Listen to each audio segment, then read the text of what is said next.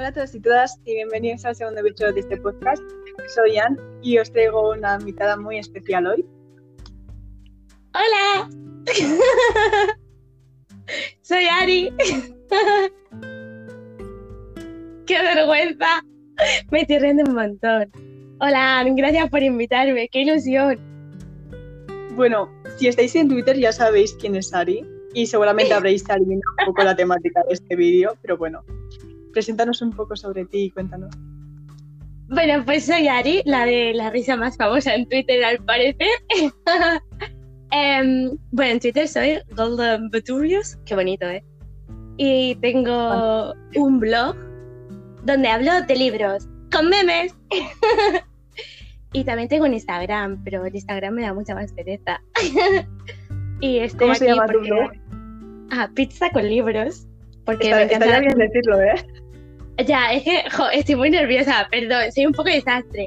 Am, y, y se me pone voz de niña, pero bueno, no pasa nada. Se llama Pizza con libros y hablo pues de libros con bebés y se llama Pizza con libros porque me gusta la pizza y, y ya está. ¿Qué introducción más estúpida? perdón, soy así. Bueno, no pasa nada, pasa seguimos. ah. Te perdonan. Gracias. Bueno, como ya habréis adivinado por el título de este podcast y por la invitada especial, el tema de hoy va a ser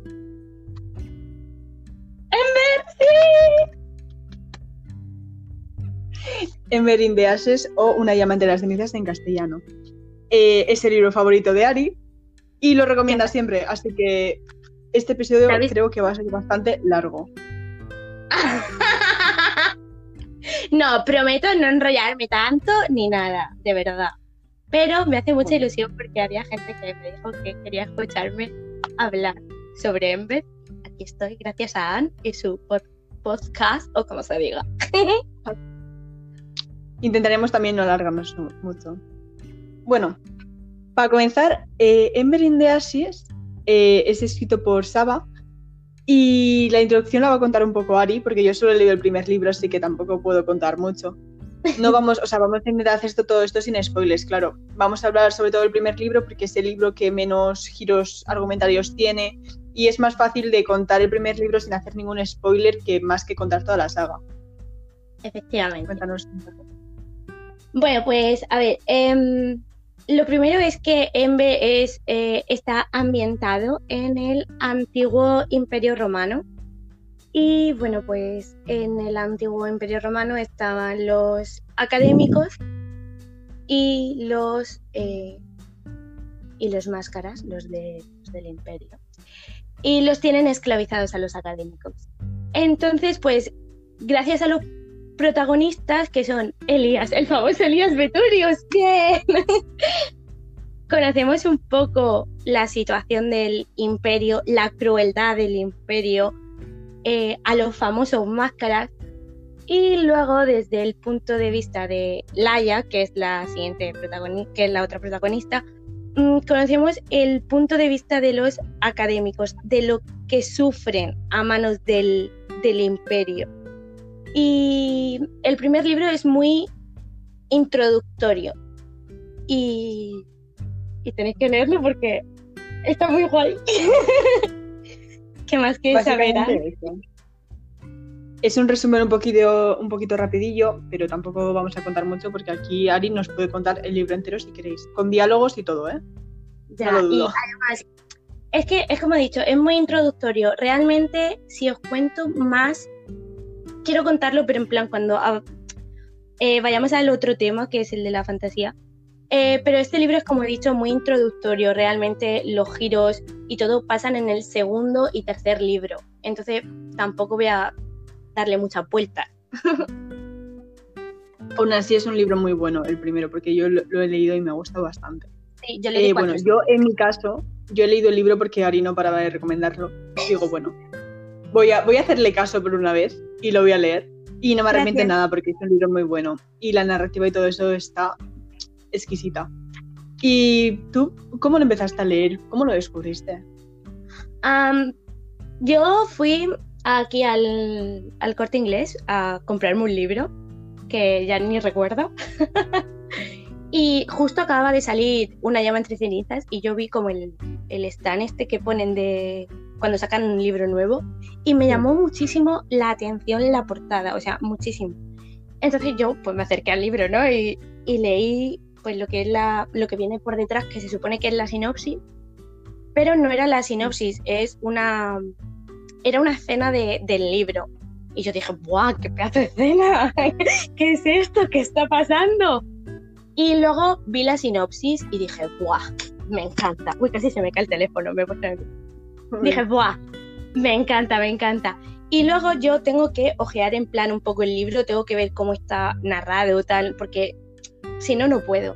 Y vi que tenía los dos puntos de vista, uno de Laia y otro de, de Elías, y dije, me lo llevo. Yo no tenía ni idea de si me iba a gustar o no, pero yo me lo compré. Y esa tarde me lo leí entero. Agradecemos al Corte Inglés por haber puesto este libro justo el momento que Ari entró. Gracias. Gracias, Corte Inglés, te quiero. y lo que ha dicho Ari de los dos puntos de vista, yo creo que a mí personalmente los libros me encantan cuando tienen más de un punto de vista, porque es que terminas con la historia muchísimo más completa y te consigues identificar muchísimo más con los personajes. Porque al final que te pongan solo el de la protagonista, es como que terminas no sé, como con una sensación de vacío en cuanto a los personajes, o al menos eso creo yo. Entonces a mí eso es algo que me gusta mucho del libro, que te pusiesen los dos. Sí, además también lo veo importante por el simple hecho de, como he dicho en la, introducción, Elías es un máscara, Elías nos muestra, está narrado en primera persona, ¿vale? Entonces, Elías nos muestra la crueldad del imperio. Hay una escena bastante heavy que yo dije, joder, ¿sabes? Cuando la leí. Bueno, a ver, tampoco es tan heavy, pero nos muestra esa crueldad, no, nos muestra la crueldad del imperio, ¿no? Y, y joder, eh, mm, Elías es una persona que al fin y al cabo sí es un máscara, está dentro del ejército, por llamarlo de alguna manera, pero él no quiere ser un máscara, ¿sabes? O sea, vemos también ese conflicto que él tiene. Y luego, por otro lado, nos muestra a Laia, que Laia desde el primer capítulo lo pierde todo, ¿sabes? Entonces nos muestra, eh, joder, nos muestra a una protagonista cobarde, ¿sabes? Laia se describe durante todo el libro como una cobarde y mm. que soporta cosas que ella dice, eh, no debería soportar esto, quiero renunciar. Eh, y joder, yo amé eso, ¿no? Ver los dos puntos de vista, ver el conflicto interno que tienen cada uno de ellos. Y, y luego ver, o sea, yo ahora que me he leído el segundo y tercer libro, ver también el desarrollo que han tenido. Porque es que si solo hubiese visto el punto de vista de una, o sea, de uno de ellos, a lo mejor no hubiese empatizado tanto como he hecho con los dos. Claro, eso, eso pienso yo. Porque si, por ejemplo, no te ponen el punto de vista de Elías, en el momento en que te presenta el personaje, tú ya dudas de él porque es un máscara y no sabes todo su pasado y así. Entonces, al final, es una manera de que tú también comprendes más a los personajes y por qué hacen diferentes actos. Y también lo que me gusta bastante es lo de Laia que has dicho tú, que se presenta como una cobarde y que duda bastante de sus capacidades. Yo creo que eso es algo bastante interesante del libro, porque en todos los de fantasía que últimamente suelo leer, los protagonistas como que ya son geniales. No dudan de sí mismos, igual dudan, pero lo que hacen les sale bien. Y aquí no, se nota mucho que tiene muchos errores y que es una persona al fin y al cabo. Creo que eso, eso es algo también que es muy importante y que me ha gustado mucho del libro. Yo recuerdo que leí un comentario de que alguien me dijo en plan, una amiga mía se los leyó y dice que Laia es súper estúpida o tal. Y yo cogí y dije, vamos a ver, es cierto que a mí al principio Laia hacía cosas que yo decía, cariño, ¿qué estás haciendo? Pero, claro, pero la entienden, la comprendes. A mí me encantó que un personaje, o sea, Laia lo pierde todo. Es que en el segundo capítulo de ella ves que lo ha perdido absolutamente todo y que no coge y dice, ¡buah! Prepararse que aquí llego yo, soy la puta jefa. No, dice, ¿ahora qué hago? O sea, estoy sola, soy una cobarde, no sé qué hacer. Y mm. me encanta. Es más, hasta en el, en el segundo y tercer libro, que Laia tiene momentos que digo, ¡buah! Me levanto y te aplaudo, Reita.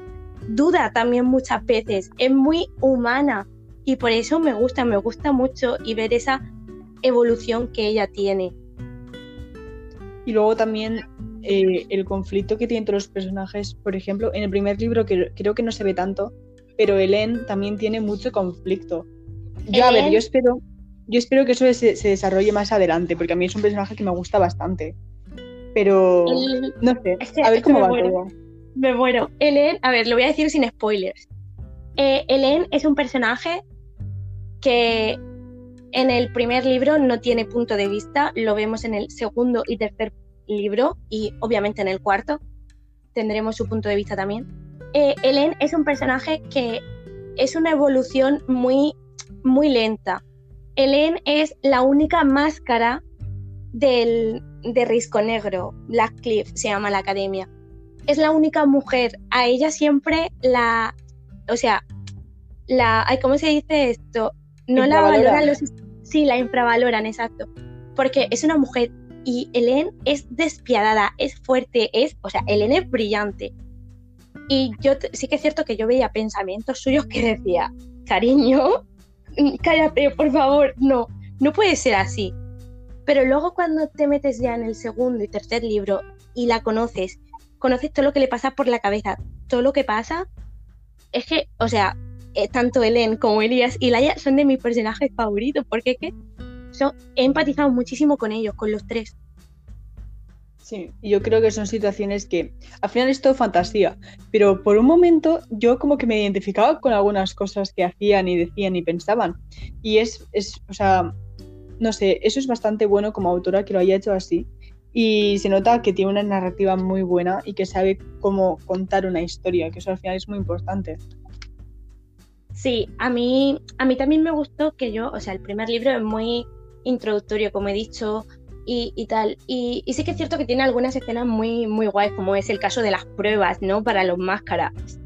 Eh, pero, eh, pero luego los giros que hay en el segundo y tercer libro el cómo ha sabido llevarlo, cómo conectar las cosas, me, me encanta. Me, o sea, es como que yo decía, padre, mira, había cosas que yo no veía venir y yo decía, me caigo de la cama y me caí de la cama. ahora mismo estoy muy nerviosa por leer el segundo. Todavía no lo he leído ni lo he empezado. Está ahí en la estantería mirándome en plan. te mira para que digas, léeme ya porque vengo. Léeme. Sí, sí. Me encanta. Además, meter a un personaje que también me gusta mucho en el segundo libro, que es Habitas Harper, que me gusta mucho.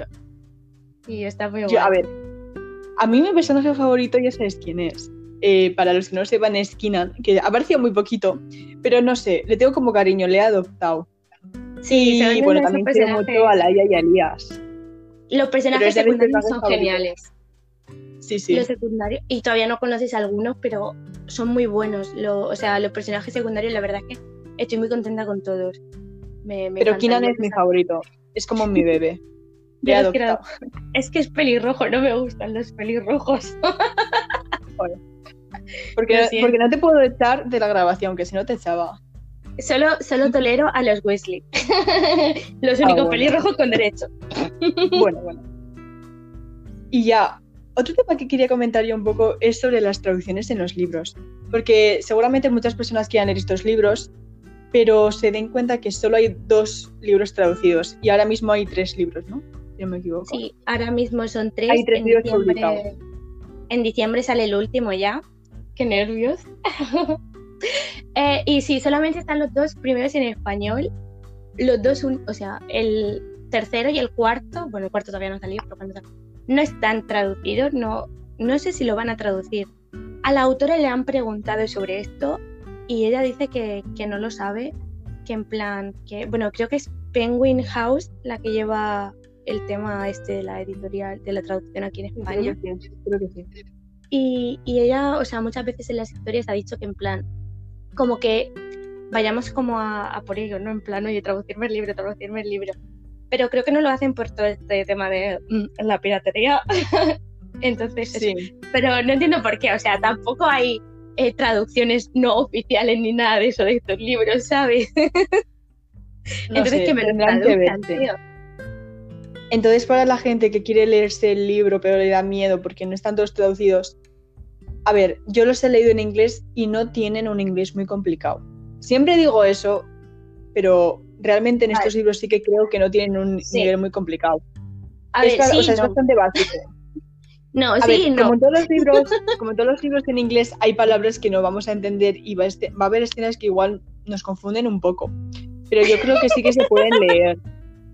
Estamos pensando en la misma escena y es que ahora Ari os va a contar una anécdota muy graciosa. Ya, vale, a ver. A ver, no es un inglés muy difícil realmente, pero sí, pero sí lo es también, ¿sabes? Es como un poco sí, pero no.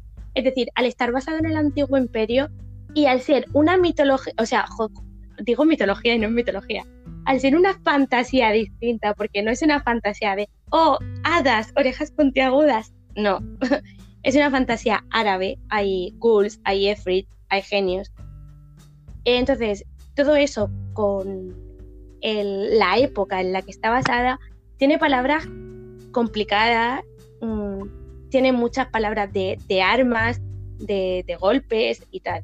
A mí me pasó que hay una escena en el tercer libro, ¿vale? Que yo la leí y dije, ¿por qué el cuerpo tiene pestañas, ¿vale? Yo no entendía por qué el cuerpo tenía pestañas, es como, ¿por qué tiene pestañas? ¿Qué me estás contando? Entonces tuve que buscar mm, y me salió que esa palabra tenía más traducciones. Y dije, vale, ahora sí me cuadra que sea esto, no quiero decir porque es spoiler, que sea esto y no pestañas. Pero yo al principio era como, ¿qué? Luego también es cierto cuando te meten a lo mejor... Em, a mí me pasa que en el segundo libro sale un personaje que tiene un nombre en español, pero luego en, en el tercero, como está en inglés, es otro nombre distinto. Y yo decía, ¿y este quién es? Ah, claro. Ese, es también un punto a tener en cuenta, que cambian los nombres a veces. Solo me han cambiado un nombre. Todos los demás siguen igual. Pero porque son nombres como estos tipos nombres en clave, ¿sabes? Como los típicos que le dan a los espías, pues igual. Yo decía, ¿quiénes son estos? Pero por lo demás, ya está. A ver, mucha gente que me los ha pedido siempre me pide los dos primeros en español. Y, yo la verdad es que recomiendo que, mira, si te lo vas a leer, directamente empieces en inglés, porque como te leas los dos primeros en español y te guste, el tercero para leer lo vas a tener más complicado, porque te cambian algunas palabras. Ya te has acostumbrado a castellano además. Y te cambian algunas palabras, entonces mi, mi consejo siempre es que lo leáis en inglés. Y si vais más lentos, que no pasa absolutamente nada, ¿sabes? O sea, no importa. Aquí quiero hacer una pausa. Sí. Eh, podéis ver, o sea, bueno, podéis escuchar mi episodio anterior que hablamos justamente sobre esto con Nuria, que es tips para leer en inglés. Pero no leáis Harry Potter. bueno, para mí Harry Potter en inglés fue fácil, para Ari no. Esto también va un poco según cada persona. Pero Amber in the Ashes yo creo que también que es bastante sencillito de leer. O sea, no tiene una fantasía que es muy tocha. Al final tened en cuenta que todos los libros de fantasía van a tener palabras que no estamos acostumbrados a leer. Así que no os preocupéis por eso tampoco.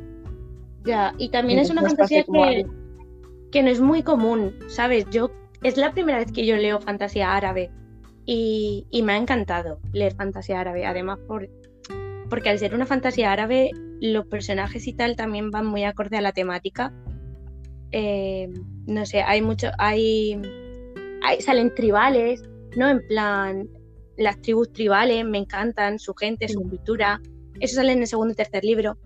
Eh, los personajes, Elías y Laia son morenos, ¿sabes? No son, no son rubios mm, de ojos claros, son morenos de ojos oscuros. Bueno, Elías tiene los ojos grises. Y, y, me gusta mucho eso también, ¿sabes? Esa diversidad de personajes, porque luego Helen, por ejemplo, es rubia ¿no? Helen es rubia, con ojos claros, piel clarita y no sé. Está y la única mujer también.